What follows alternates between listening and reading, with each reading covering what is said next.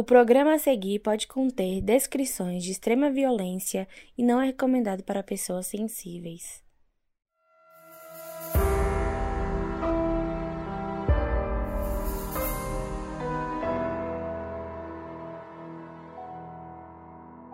Um jovem que teve uma infância precária, uma vida com vários traumas e uma perigosa obsessão. Uma jovem de 17 anos que era de uma família turbulenta e estava tentando viver a sua vida da melhor forma possível. Até que o caminho dos dois se cruzou. Eu sou a Mabê. Eu sou a Carol Moreira. E essa é a história de Lisa McVeigh e seu sequestrador Bob Joe Long.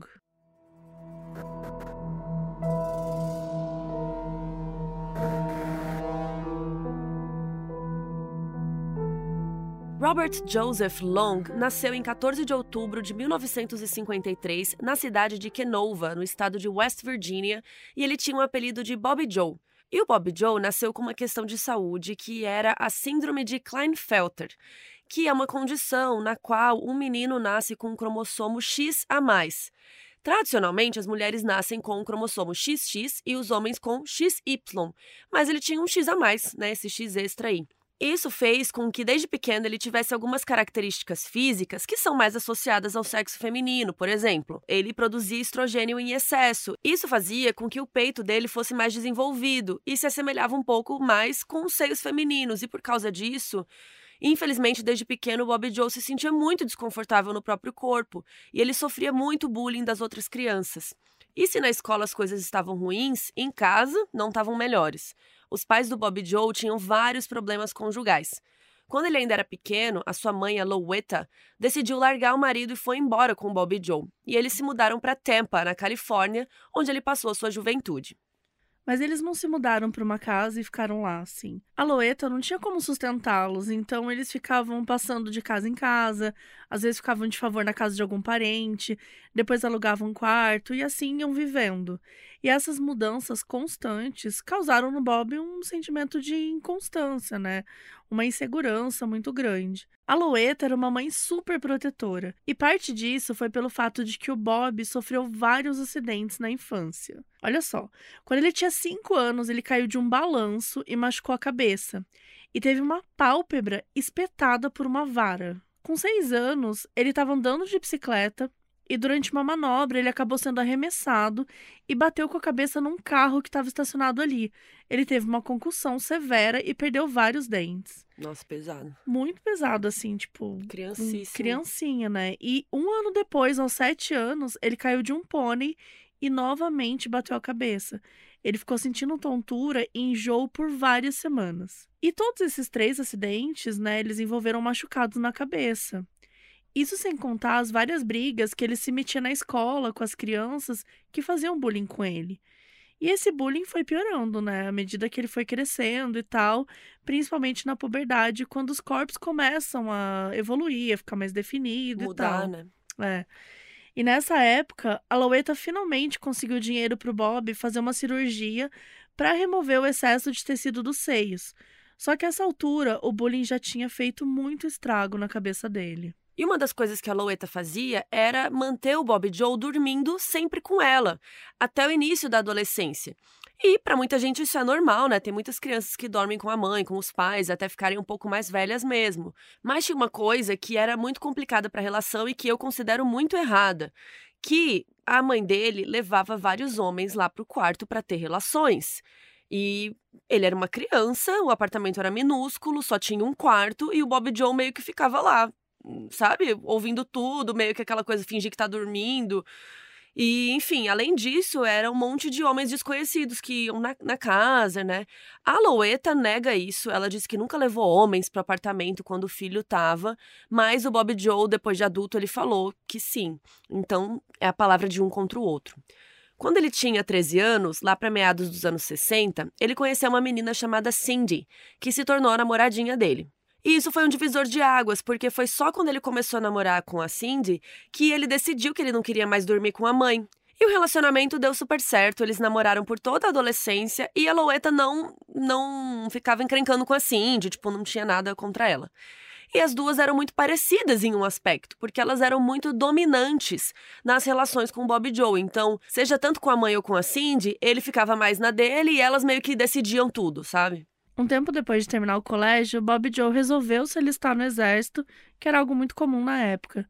Ele começou a servir na base aérea de Homestead, lá na Flórida mesmo. Só que quando estava já uns seis meses servindo, o Bob sofreu outro acidente. Dessa vez foi um acidente de moto, e mais uma vez ele machucou a cabeça e ele quase perdeu uma perna. Ou seja, até aí ele já tinha sofrido quatro acidentes que tinham sido graves, assim, tinham machucado a cabeça dele e tal. E isso ele não tinha nem vinte e poucos anos de idade, assim. Então eram coisas muito graves mesmo. Depois disso, ele foi dispensado, voltou lá para Tampa e se casou com a Cindy em 74. O Bob estava querendo sossegar, constituir família, né, com a menina que ele gostava, ter uma vida pacata. Só que ele estava passando por um momento muito confuso. Desde esse acidente que fez ele ser dispensado do exército, ele sentia dores na cabeça muito fortes. E ele também tinha ataques violentos de raiva. E ele começou a desenvolver um vício em masturbação. Ele sentia que era a única coisa que aliviava ele. Então ele se masturbava pelo menos cinco vezes por dia e tinha relações com a Cindy mais duas vezes todos os dias. Gente, que fôlego, né? É, e tipo assim, não, não é nada saudável isso, né? Tinha que ter procurado ajuda médica, mas enfim. Não se tem tantas informações sobre o casamento deles, só que eles tiveram dois filhos e eles ficaram casados por seis anos. E aí, a Cindy se divorciou dele em 80 e levou as crianças com ela. Então ele estava desempregado, Tava com muito tempo livre, ainda sem a Cindy, sem as crianças por perto. Então ele ficou desesperado, até porque ele queria fazer sexo todo dia e agora não tinha alguém fixo ali. Ele queria encontrar alguém com quem pudesse transar, mas ao invés de procurar uma namorada, uma pessoa para se relacionar, ele foi por um caminho totalmente obscuro.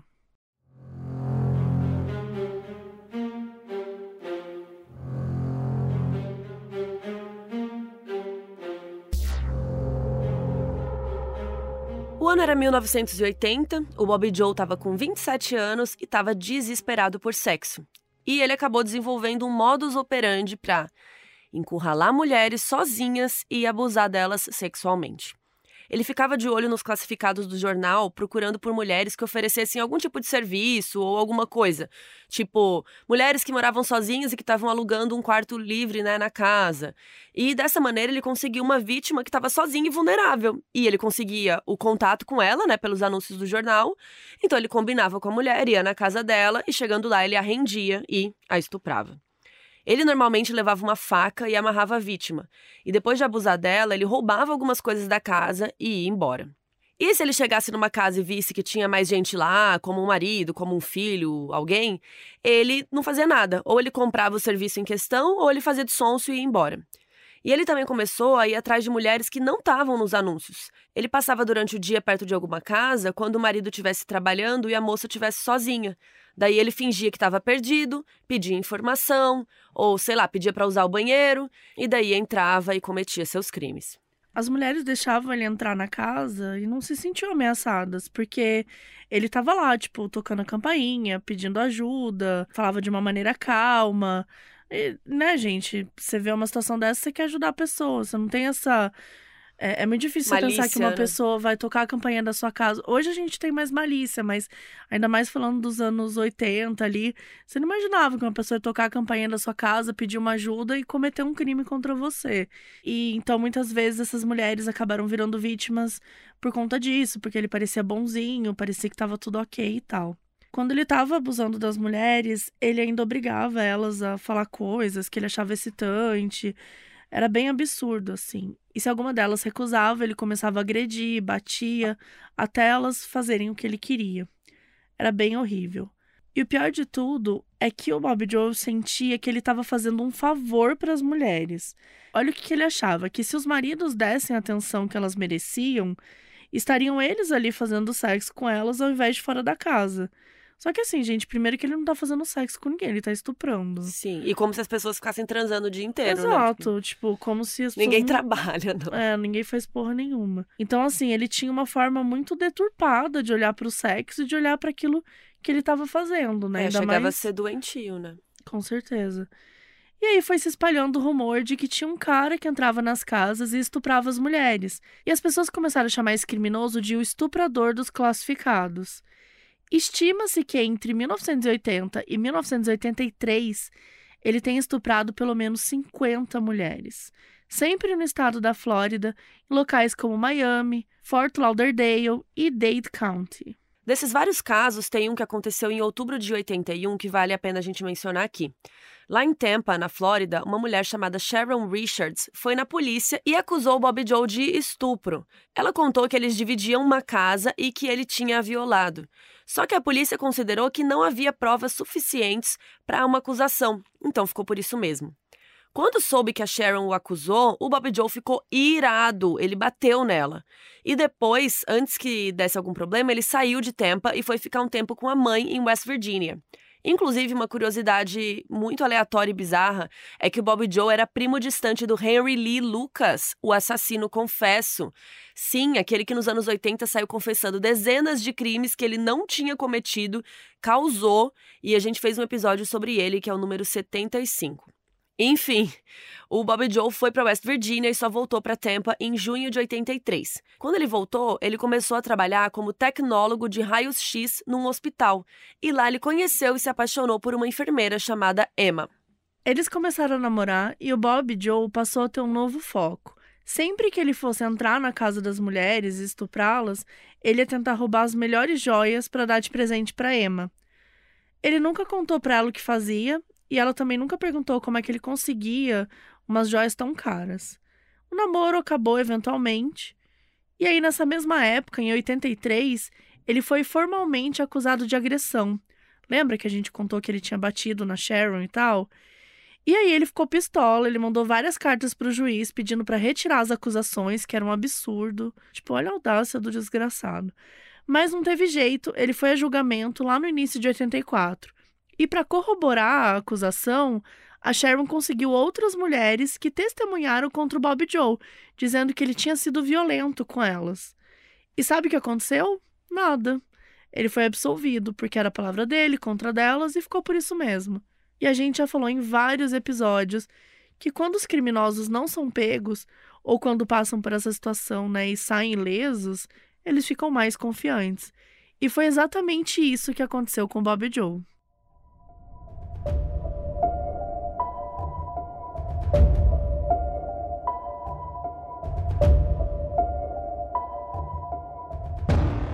Em 27 de março de 84, o Bob Joe estuprou uma menina de 20 anos chamada Artist Week.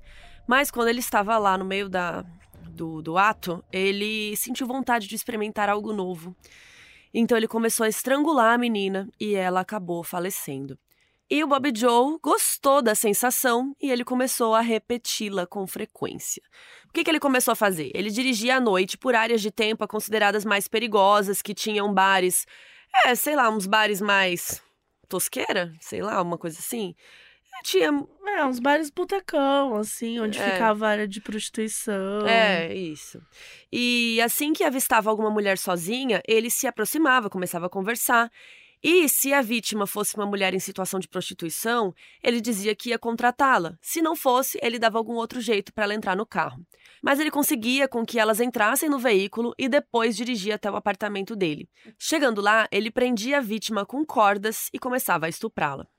E durante o estupro, ele matava a vítima. E a maneira como ele matava variava. Às vezes ele estrangulava, e outras ele degolava, e outras ele espancava a mulher até a morte. Em seguida, ele despejava o corpo da vítima em alguma área mais afastada. Normalmente, ele deixava o corpo em alguma posição estranha, tipo com os braços e as pernas abertas. Entre março e novembro de 84, a estimativa é que o Bob Joe tenha matado pelo menos 10 mulheres. E dessas 10, 5 estavam em situação de prostituição, duas eram dançarinas, uma era operária numa fábrica, uma era estudante e uma tinha uma ocupação desconhecida e a idade das vítimas variava entre 18 e 28 anos. O primeiro corpo foi encontrado no dia 13 de maio de 84. No início da noite, dois garotos adolescentes estavam caminhando num campo perto de uma estrada. De repente, eles sentiram um cheiro muito estranho e começaram a se aproximar para ver o que era. E eles acabaram encontrando o cadáver de uma jovem de ascendência asiática. Ela estava nua e mutilada. Ela estava de bruços e com os pulsos amarrados, além de uma corda enrolada no pescoço. E já tinham assim inúmeras larvas por cima do corpo, principalmente no rosto, e isso acabou também dificultando muito a identificação dela que depois foi dada como a Negion T. Long, uma jovem de 20 anos do país de Laos. A polícia descobriu que ela era uma dançarina em Tampa e, de acordo com conhecidos, ela estava desaparecida fazia três dias e tinha sido vista pela última vez no complexo de apartamentos onde morava. A autópsia determinou que ela tinha sido estuprada e que a causa da morte provavelmente era estrangulamento. O segundo corpo foi encontrado duas semanas depois, em 27 de maio um trabalhador de construção civil que achou numa alameda também próxima a uma estrada. Os padrões eram os mesmos do primeiro corpo. Estava com os pulsos amarrados, tinha uma corda no pescoço e estava quase nua. O primeiro corpo estava nu, mas esse estava com uma camisa verde toda rasgada. A autópsia revelou que essa morte tinha sido ainda mais violenta que a anterior. Essa moça tinha sido estuprada, espancada e só depois estrangulada. Ela tinha levado cinco pancadas fortes no crânio e estava com um traumatismo grave. A vítima anterior já estava morta há três dias quando foi encontrada. Essa segunda tinha sido morta mais ou menos há 12 horas, então eles conseguiram correr para tentar identificá-la rápido. Era uma jovem de 22 anos chamada Michelle Denise Sims, que estava em situação de prostituição. A Michelle tinha chegado em Tampa fazia só dois dias, então ela não conhecia quase ninguém. Com dois corpos encontrados em condições semelhantes, chegou a hora de fazer o quê, gente? Quando né, aparece uma possibilidade de serial killer. Chamar os perfiladores do FBI. A polícia entrou em contato com nossos amigos da Unidade de Ciência Comportamental do FBI, que a gente vive falando aqui, né? E eles deram uma ajuda aí na investigação. A primeira coisa que eles fizeram foi estabelecer relação entre os corpos encontrados e chegaram nos pontos a seguir. As vítimas dependiam de outras pessoas para se locomover, elas não tinham transporte, não tinham carro. Ambas as vítimas estavam praticamente nuas quando encontradas. As duas foram sequestradas em Tampa e foram deixadas em áreas rurais perto de rodovias. Foram encontradas bem longe dos locais onde tinham sido vistas pela última vez. E com essas informações, eles elaboraram um perfil criminal desse assassino com as seguintes conclusões. Consideraram que era um homem branco, de vinte e poucos anos, extrovertido e com habilidade de manipulação. Era um homem com acesso a algum veículo, então provavelmente tinha carro. Por quê, né? Porque as mulheres sempre eram encontradas bem longe. Provavelmente as vítimas tinham sido escolhidas por serem presas fáceis e não por algum motivo passional, né? Por ele já conhecê-las ou nada assim. Ele foi considerado um assassino organizado que seguia um padrão. Hoje em dia vocês já sabem que isso não é mais nessa divisão de organizado e desorganizado não existe mais, mas na época ainda rolava. E provavelmente ele teria alguma distorção de autoimagem e sentia necessidade de demonstrar a sua masculinidade. E podia ser um cara que socialmente assumiria uma personalidade machista, metido a espertão e controlador. Ele seria o tipo de cara que teria uma mulher na vida dele para ter sexo regularmente, mas nem sempre consensualmente. Provavelmente sairia com várias mulheres mais jovens e se gabaria da sua disposição sexual. E seria inteligente, mas com problemas com a autoridade. Então, provavelmente teria ficha criminal ou teria sido considerado um delinquente na época do colégio. E o mais importante, ele tinha requintes de crueldade. Ele gostava da parte de atrair a vítima para o carro dele, torturar psicologicamente e só depois passar para a parte física. A unidade de ciência comportamental fez tudo isso à distância, lá da base deles, e enviaram as informações para a galera da polícia lá em Tampa. Mas mesmo assim, a polícia teve muita dificuldade de detectar possíveis suspeitos, porque não tinha nada, não tinha nenhuma informação, não tinha vestígios, era tudo, né, muito difícil de encontrar. E os meses foram passando e mais vítimas foram aparecendo mortas nas mesmas condições que as duas primeiras. No início de novembro de 84, já tinham sido 10 mulheres assassinadas e ninguém sabia mais o que fazer. Mas a próxima vítima do Bob Joe ia mudar o curso da história toda.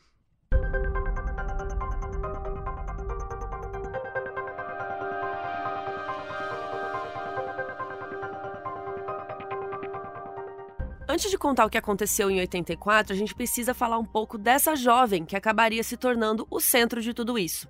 A Lisa McVeigh nasceu em março de 67, lá em Tampa, e ela teve uma juventude bem difícil porque a mãe dela era alcoolista, era viciada em drogas e o pai tinha sumido no mundo. Durante a infância e parte da sua adolescência, a Lisa ficava indo e voltando, passando por lares adotivos quando a mãe estava sem condições de cuidar dela. Quando ela tinha 14 anos, a mãe botou a Lisa para morar com a avó, para ela não ficar mais passando de lar em lar e tal. Então a mãe deixou a Lisa responsável pela avó. Então ela tinha que fazer tudo que a avó queria. E foi nesse contexto que a Lisa acabou sendo, infelizmente, vítima de abuso sexual. A avó tinha um namorado que estava sempre ali frequentando a casa e ele começou a abusar da Lisa. E ele andava armado, então sempre que ela recusava fazer alguma coisa, ele apontava o revólver para ela e a Lisa, né, com medo nessa situação toda, acabava fazendo. E a avó não fazia nada. Esses abusos duraram por três anos até 84, quando ela tinha 17 anos. Ela trabalhava em turnos dobrados numa loja de donuts para juntar dinheiro e poder ir embora dali, viver em paz, mas infelizmente era pouca grana. E chegou num ponto que a Lisa começou a considerar a ideia de tirar a própria vida. Ela até escreveu rascunhos do bilhete que ela deixaria quando fizesse isso.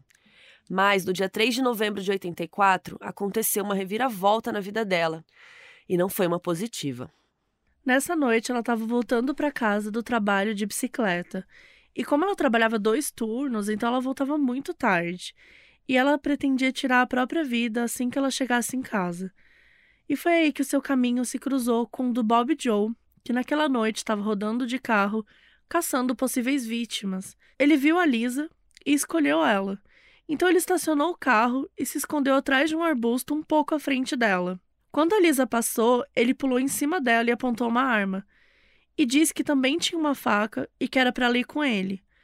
O Bob amarrou a Lisa, colocou uma venda nela e jogou ela dentro do carro dele e saiu dirigindo. Aconteceu tudo muito rápido, gente. A Lisa não teve nem tempo de raciocinar o que estava acontecendo.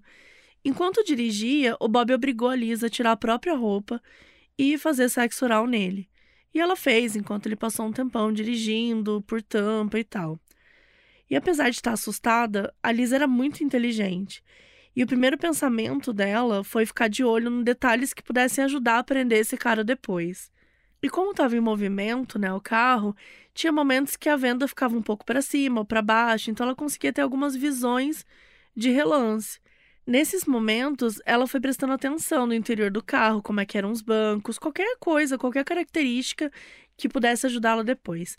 Teve uma hora que o Bob Joe estacionou rapidinho para pegar dinheiro num caixa eletrônico. E a Lisa aproveitou para memorizar o máximo de elementos que ela conseguisse.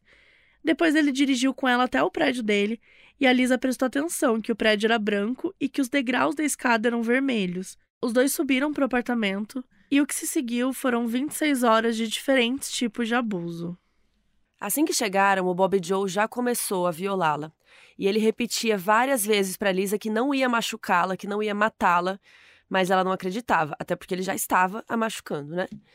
E ela estava chorando, começou a gritar, e o Bob Joe ficou irritado e apontou a arma para a cabeça dela. Ele falou que se ela gritasse mais uma vez, ele seria obrigado a atirar nela. E assim, a Lisa passou por horas e horas de terror, gente. A gente pode citar aqui, enfim, vários tipos de violação. Teve momentos que ela foi obrigada a trocar carícias com ele, que, né, não são carícias. É, teve um momento que ele levou ela para o chuveiro e eles tomaram banho juntos. E tudo isso, ele ia sempre xingando ela muito de várias coisas misóginas. Durante todo o tempo, Bob Joe insistiu que ela ficasse com os olhos bem fechados, que ela não tentasse espiar, porque isso seria melhor para ela. Mas, né, ela ficava espiando sim, ela ficava discretamente dando uma olhada em tudo que ela podia. Em um dos momentos que ele estava violando ela, ele pegou a mão dela e passou pelo rosto dele. E ela ficou prestando muita atenção, então ela reparou que ele tinha um pequeno bigode, ela foi, sabe, percebendo todas as características que ela podia. E com o passar das horas, ela percebeu que o Bob Joe tinha uma oscilação bem grande de comportamento e de humor. Tinha horas que ele ficava violento e depois ele ia lá, levava ela para tomar banho e ficava sendo carinhoso, entre muitas aspas, né? Carinhoso na cabeça dele. Lavava o cabelo dela, sabe? Então ela sentia que em alguns momentos ele estava sendo um monstro e em outros ele parecia uma criança que queria atenção. Eventualmente, a Lisa começou a jogar um jogo com ele. Ela perguntou se ele queria ser o namorado secreto dela, ficava sendo atenciosa com ele nos intervalos do, das agressões, tudo isso para tentar conquistar a confiança dele, né? E depois de várias agressões, o Bob acabou cochilando do lado dela e ela não tentou fugir. Ela achou que teria mais chance de sobreviver se ela mantivesse a calma e conquistasse a confiança dele. E ela foi muito esperta, porque ela aproveitou enquanto ele estava dormindo e derrubou uma presilha embaixo da cama para depois poder provar que ela tinha estado ali. Depois que o Bob acordou e viu que ela não tinha tentado nada, ele baixou um pouco a guarda. Nesse momento, ele começou a parar de xingar ela e começou a chamá-la de baby. E quando começava a conversar sobre qualquer coisa, a Lisa dava trela, ela fingia que estava interessada, para ele não se irritar. Ela fazia perguntas, ouvia as respostas dele super longas. Quando perguntou por que, que ele estava fazendo aquilo, ele falou que era para se vingar das mulheres no geral, por conta de um término de namoro ruim que ele teve. E a Lisa aproveitou esse momento para ir criando uma identificação. Ela inventou uma história de que ela tinha um pai muito doente e que se acontecesse algo com ela, ele não ia ter ninguém para cuidar dele. Inclusive, ela mentiu o próprio nome, ela falou que se chamava Carol. Isso fez o Bob criando também uma empatia com ela. Com o tempo, ele foi ficando cada vez mais calmo e até que chegou uma hora em que mandou a Lisa levantar e os dois desceram de volta para o carro. Ele começou a dirigir, ela estava com muito medo, né, sem saber se o plano dela estava funcionando ou se ele ainda ia matá-la. Mas, para sua surpresa, o Bob Joe parou numa rua isolada e mandou a Lisa descer do carro. Ou seja, ele estava libertando ela. E ele falou: Diga para o seu pai que ele é o único motivo pelo qual eu não te matei. Ele a orientou a continuar com a venda por mais cinco minutos enquanto ele dirigia para longe, e ele disse: Cuidado, e foi embora. Depois de 26 horas presa, abusada, torturada, a Lisa McVeigh estava livre e, muito provavelmente, graças à sua própria inteligência. Ela conseguiu encontrar o caminho de volta para casa e, assim que chegou, ela ainda teve que passar por outra violência. O namorado da avó, que abusava dela desde sempre, ficou perguntando onde que ela estava, porque ela tinha passado mais de um dia sumida, né? E com quem que ela estava traindo ele. Olha que absurdo. E ele começou a agredi-la. Ela contou tudo o que aconteceu com ela, mas foram cinco horas do namorado da avó a agredindo e a xingando. Cara, é absurdo toda essa situação. Primeiro, porque assim, a gente tem que lembrar que é uma garota de 17 anos que conseguiu é, ter. Porque assim, você precisa ter um, um, uma força Muito. imensa para você, tipo, fingir pro, pro cara que tá te agredindo que, né, que você tá cooperando, que você quer namorar com ele. Então, uma força que ela tirou, assim, sei lá de onde, para conseguir passar por tudo isso. Depois, na hora Ainda prestou che... toda a atenção Ainda... em tudo, Exato, né? tipo, e, e ao mesmo tempo, um, um, instinto de sobrevivência muito grande. E, e é muito. É, e chama atenção, né? Porque era no dia que ela queria tirar a própria vida. Sim. Então ela tinha, na verdade, um instinto de sobrevivência muito grande. Muito, ela nem sabia, né? Que ela, que ela nem sabia. E, e, e ela queria sair dali, queria, enfim, né, descobrir uma forma de, de, escapar, de escapar dali.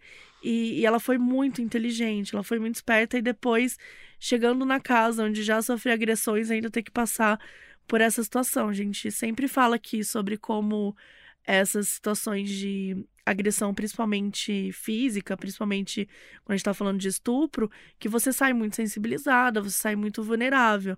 Então, é, é inacreditável pensar que uma garota de 17 anos passou por tudo isso num único dia, assim, né? Foram 26 horas com o agressor, depois mais 5 horas com outro agressor. Uhum. Então Muito é muito pesado. é muito pesado.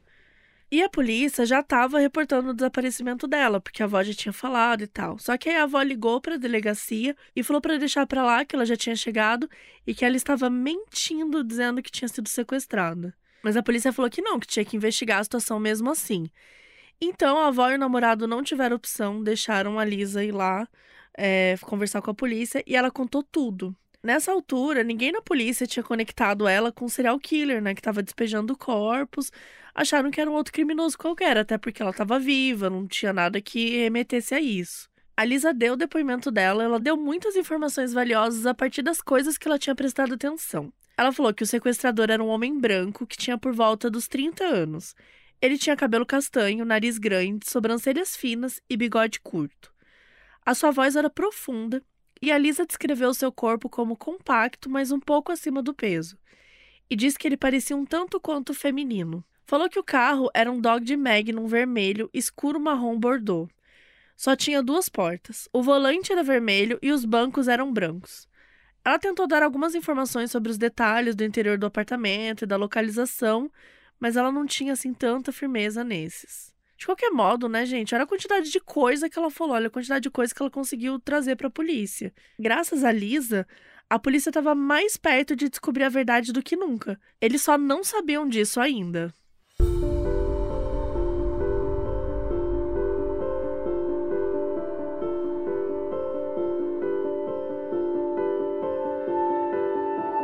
Depois do depoimento da Lisa, alguém da polícia teve a ideia de enviar algumas evidências do estupro para o pessoal do laboratório do FBI que estavam trabalhando no caso do serial killer.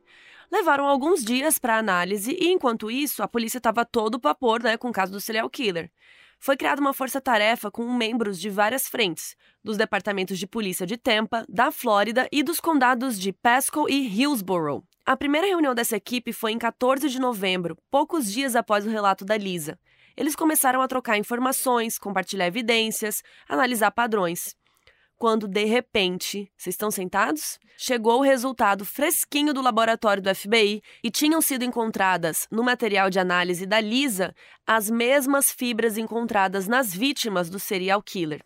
Ou seja, não só confirmou que era tudo o mesmo criminoso, como, graças a Lisa, agora eles tinham descrições detalhadas da aparência do veículo do serial killer. Então, ok, eles estavam com as informações, agora era hora de investigar. Naquela mesma semana, dois detetives ficaram fazendo rondas à noite por Tampa para ficarem de olho em carros Dodge Magnum vermelhos. E eles realmente encontraram um carro assim passando e mandaram parar. Os detetives checaram a carteira de motorista e era o próprio, Bob Joe Long. Eles analisaram a aparência dele a partir do que a Lisa tinha descrito, né? E também olharam no interior do carro e era exatamente como ela descreveu. O endereço na carteira do motorista indicava que ele morava numa área próxima, onde a polícia imaginava que fosse o apartamento do serial killer. Então, gente, tudo bateu. Mas os detetives foram espertos e eles não prenderam ele logo ali. Até porque muitas evidências seriam circunstanciais. Então eles falaram para o Bob que eles estavam procurando por um assaltante. E aí, quando o Bob percebeu que não era nada sobre sequestro nem estupro, ele ficou de boaça, relaxou, cooperou, deixou até tirarem uma foto dele. E depois os detetives liberaram. Tendo todas as informações anotadas, o pessoal da Força Tarefa foi checar o histórico bancário dele e viram que o Bob tinha feito um saque na hora exata que a Lisa disse que o sequestrador dela tinha entrado no banco. Procuraram para ver se o Bob tinha uma ficha criminal e eles encontraram aquele histórico da acusação da Sharon Richard. Então eles não tinham mais dúvida, gente, com toda certeza era esse cara. Agora só faltava montar um plano para pegá-lo. Nos dias seguintes, uma equipe de vigilância foi criada para seguir o Bob Joe a paisana, ou seja, né, sem roupa de policial, tanto na frente do prédio dele quanto em outros lugares que ele ia. A linha telefônica dele foi grampeada e a força-tarefa ficou esperando e vendo cada passo dele, até que finalmente chegou o mandado de busca veicular e domiciliar que eles requisitaram. Agora eles estavam com a faca e o queijo na mão, então eles dividiram quatro equipes: uma de prisão, que iria prendê-lo e levá-lo em segurança para ser interrogado, uma de apreensão e busca no carro dele, uma de busca no apartamento e uma pesquisa no bairro, que ia né, andar pela vizinhança, conversar com vizinhos, saber se eles repararam comportamentos estranhos, né, pegar informações relevantes. Então, no dia 16 de novembro, estava tudo pronto. O Bob Joe foi ao cinema e todas as equipes ficaram a postos. E quando ele saiu do filme, a equipe de prisão pegou ele ali mesmo e levaram para o interrogatório, enquanto as outras equipes entraram em ação. A equipe de busca no carro removeu uma parte do carpete e enviou para análise no laboratório do FBI. E lá encontraram as mesmas fibras que tinham sido achadas nos corpos das vítimas. Além disso, o carro foi todo desmontado para ver se conseguiam encontrar vestígios de sangue ou qualquer outro sinal dos crimes. Já a outra equipe de busca entrou no apartamento dele e encontrou muita coisa Primeira coisa, gente, super importante. Eles acharam a prisilha da Lisa. Lembra que ela jogou uma prisilha lá para falar que ela realmente esteve lá? Então, isso confirmou a história dela. Encontraram várias peças de roupas de diferentes vítimas e acharam inúmeras fotos de mulheres nuas. Muitas delas eram no momento exato em que estavam sendo estupradas, porque o Bob Joe tirava foto ali ao mesmo tempo. E com esse tanto de evidências, os agentes optaram por serem mais incisivos durante a interrogação. O Bob rapidamente confessou o sequestro e as agressões na Lisa.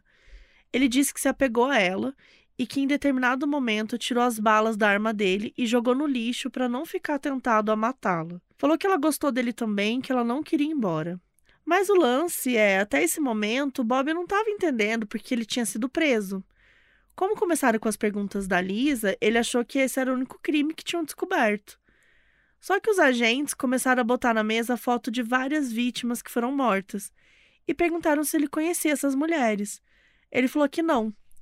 Só que os agentes começaram a jogar um monte de evidência na cara dele e ele não teve o que fazer. Ele falou que ele queria um advogado e que ele só ia responder na presença dele. E o certo seria interromper o interrogatório aí. Mas o sargento que estava lá falou assim: Cara, na boa, com a quantidade de provas que a gente tem, nenhum advogado do mundo vai te livrar. Bora assumir isso de uma vez, vai, conta aí o que está acontecendo.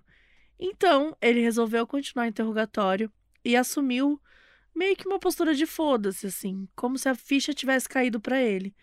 E ele começou a contar: é isso mesmo, eu matei todas elas. Eu já sabia que vocês iam me pegar, porque eu deixei a Lisa ir embora e nem avisei para ela não falar nada com a polícia.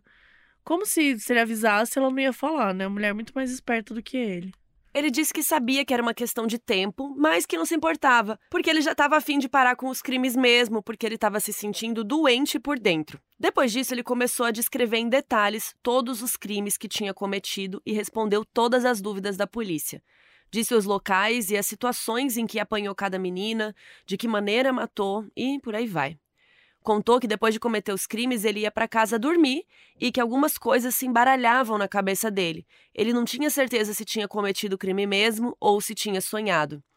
Mas aí, no dia seguinte, ele via no jornal as mortes, então ele tinha certeza e ficava satisfeito consigo mesmo porque as mulheres tinham merecido na cabeça dele. Quando ele terminou de falar tudo, a descrição da confissão deu 45 páginas, de tanta coisa que ele contou. E de bônus, a polícia descobriu ali que ele era o estuprador dos classificados, que agiu entre 80 e 83. Eles não faziam ideia que era a mesma pessoa do serial killer. Então, confirmados assim, são 50 estupros relacionados ao Bob Joe, mas com outros casos que aconteceram na mesma época e que estavam sem solução, esse número poderia chegar a 150 vítimas. Com as informações dadas em relação aos assassinatos, a polícia conseguiu encontrar o corpo de uma jovem desaparecida que se confirmou como uma vítima.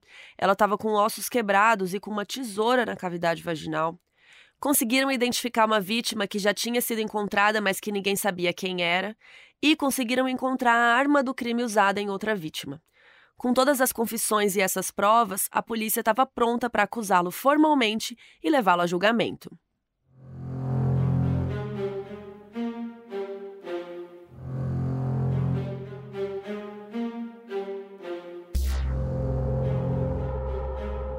Pouco depois do interrogatório, o Bob já foi encaminhado para uma audiência com um grande júri, onde foi formalmente acusado de oito agressões sexuais seguidas de assassinato e de nove sequestros. Esse número a mais no sequestro é contando a Lisa McVeigh, que já que ela não foi morta.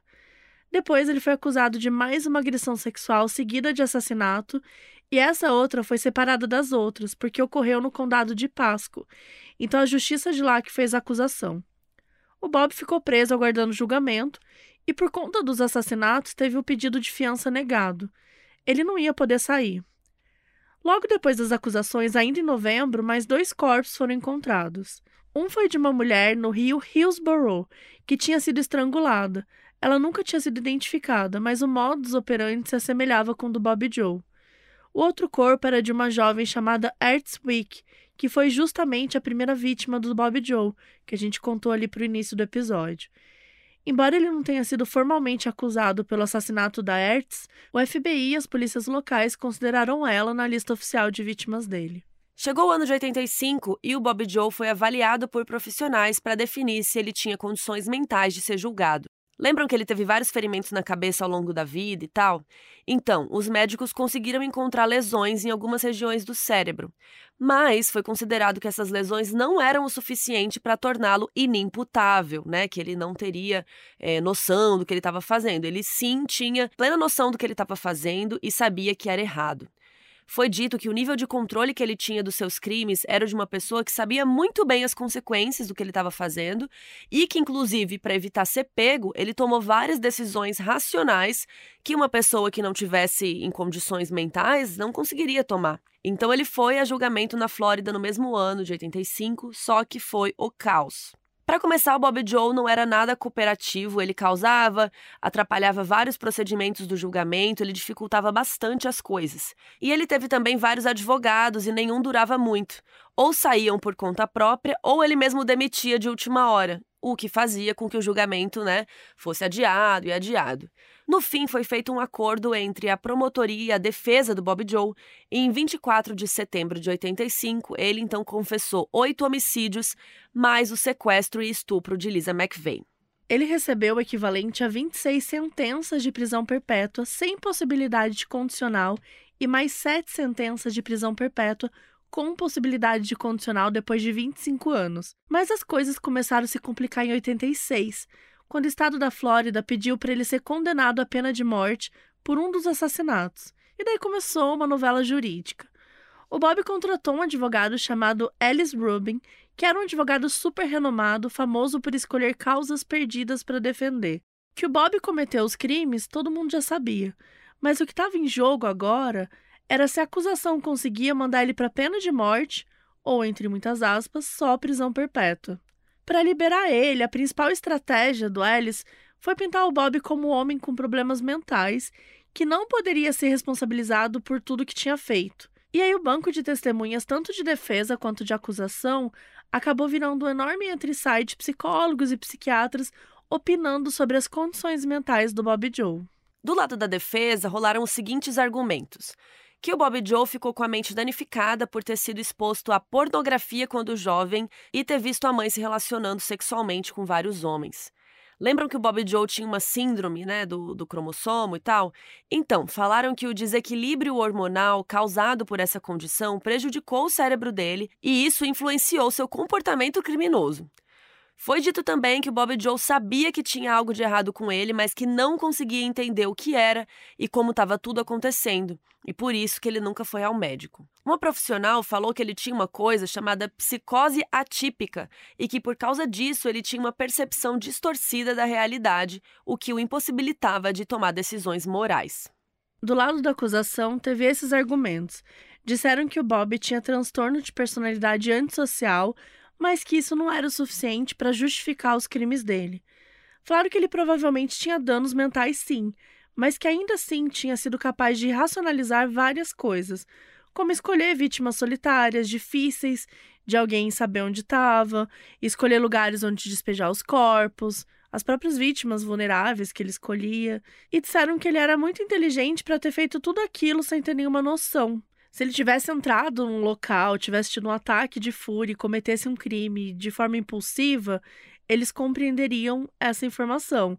Mas não era isso o caso, assim, ele teve muito tempo para pensar, foram várias vítimas durante vários meses, então, enfim, ele teve, né, tinha todo um modus operandi que ele agia. Além disso, a promotoria também levou a Lisa McVeigh para testemunhar contra ele. No fim, o júri não comprou a história do Bob Joe como sendo uma pessoa sem controle dos seus atos. E ele foi sentenciado à pena de morte na cadeira elétrica. Foram duas sentenças de pena de morte, 34 sentenças de prisão perpétua e ainda mais 693 anos adicionais. Ele foi mandado para o corredor da morte e de lá ele fez inúmeros recursos, mas nenhum deles deu em nada. Mais de 10 anos depois, em 97, foi descoberto que um dos principais agentes que trabalhava no laboratório do FBI tinha sido negligente na análise de várias amostras de evidências com o passar dos anos. E a negligência de uma pessoa possibilitou que muitas das análises comandadas por esse cara pudessem ser reexaminadas. E o Bob Joe estava nesse bolo porque aquelas fibras que acharam nas vítimas no carro dele tinham sido analisadas por esse cara aí. Então, os advogados do Bob Joe entraram com um recurso, porque as fibras foram uma das principais provas para ele ter sido condenado. Mas não deu em nada, porque, né, tinham outras inúmeras provas contra ele, incluindo sua própria confissão, e no fim o Bob Joe continuou no corredor da morte.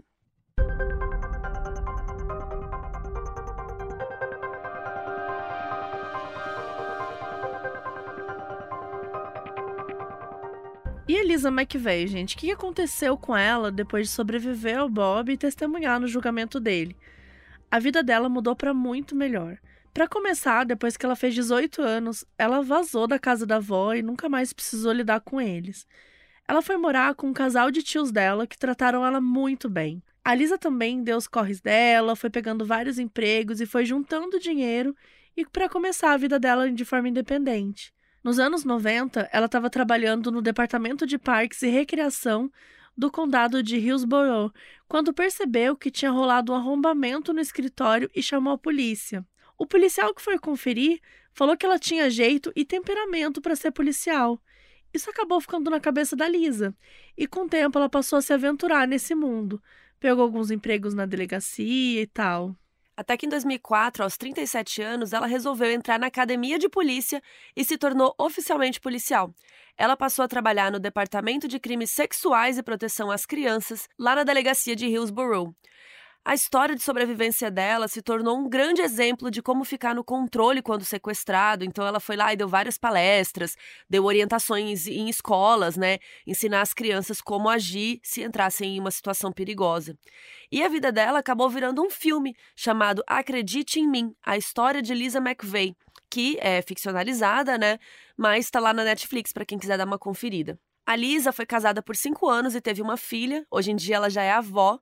E por muitos anos ela teve estresse pós-traumático e muitos pesadelos com o que aconteceu. Mas em 2019, a Lisa finalizou um ciclo, de certa forma, porque ela foi testemunhar a morte do Bob Joe Long, que depois de 33 anos no corredor da morte, foi executado no dia 23 de abril de 2019. Ele não deixou nenhuma última mensagem e foi morto com uma injeção letal às 7 horas da noite. A Lisa disse numa entrevista que ela queria ser a última pessoa que ele viu, mas que infelizmente ele não abriu os olhos. E ela disse que foi confortante vê-lo morrer. A Lisa McVeigh hoje é uma mulher muito forte e que conseguiu florescer quando saiu de um lar abusivo e sobreviver a um encontro mortal com o Bob Joe Long. Desde então, ela passou a se reconhecer como a lutadora que sempre foi. Ela reconstruiu sua vida e tem como propósito usar sua experiência para ajudar outras pessoas.